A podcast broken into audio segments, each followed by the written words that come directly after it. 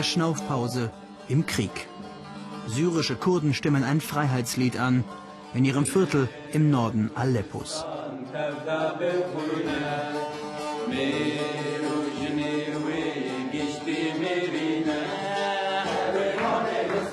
Tanz mit Laute und Sturmgewehr.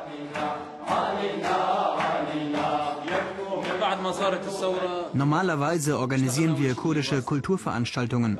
Seit kurzem aber müssen wir unser Viertel vor den Soldaten Assads verteidigen. Viele Kurden mussten aus der Stadt fliehen. Kaum einer ist geblieben.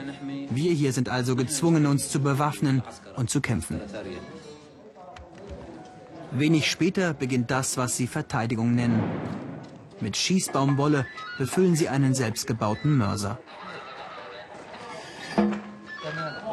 Ihr Ziel ein benachbartes Stadtviertel, das noch von den Truppen Assads kontrolliert wird.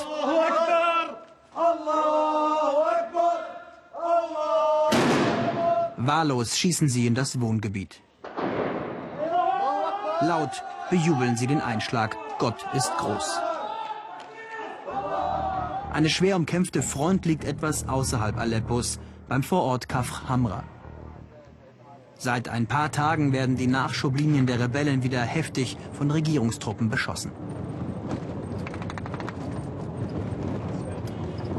Ganz offensichtlich versammelt sich Assads Armee, um einen Großangriff auf Aleppo zu starten. In den Schützengräben dort drüben, so sagt man uns, hunderte Kämpfer der libanesischen Hisbollah, Seite an Seite mit Assads Armee. Die Hisbollah ist keine normale Armee, sondern die Armee des Teufels, schimpft einer der Rebellen. Dank der Hisbollah konnte Assad einige kleinere Städte zurückgewinnen. Die Kämpfer der freien syrischen Armee bräuchten dringend eine bessere Bewaffnung, sagen sie.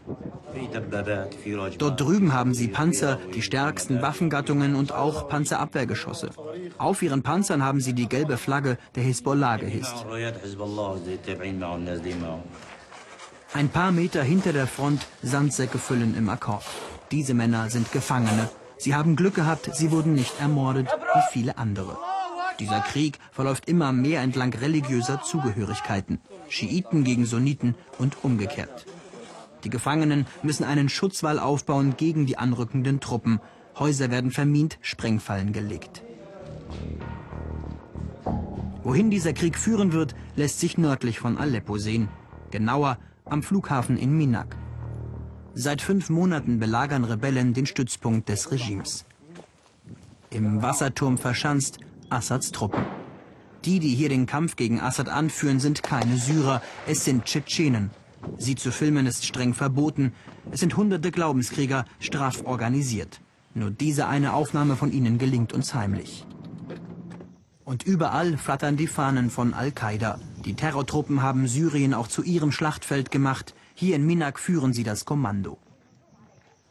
Am Rand des Stützpunkts schlagen Granaten ein. Die Felder brennen bereits. Zurück ins Zentrum der Stadt, ins Viertel Salahedin.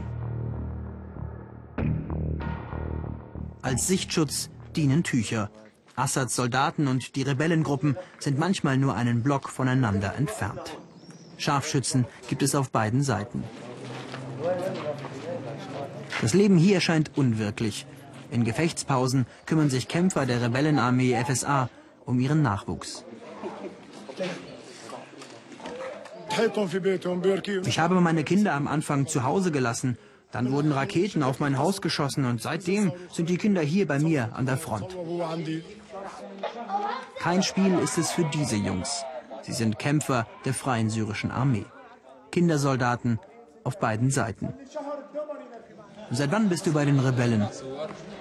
Ein Monat, antwortet der 15-jährige Khaled. Dann gehen sie zusammen mit Eltern und Verwandten auf Patrouille. Sie durchkämmen Hinterhof für Hinterhof. Scharfschützen beziehen Position in einem Krieg, der vielleicht in seine entscheidende Phase geht, in dem es aber keinen Gewinner geben wird.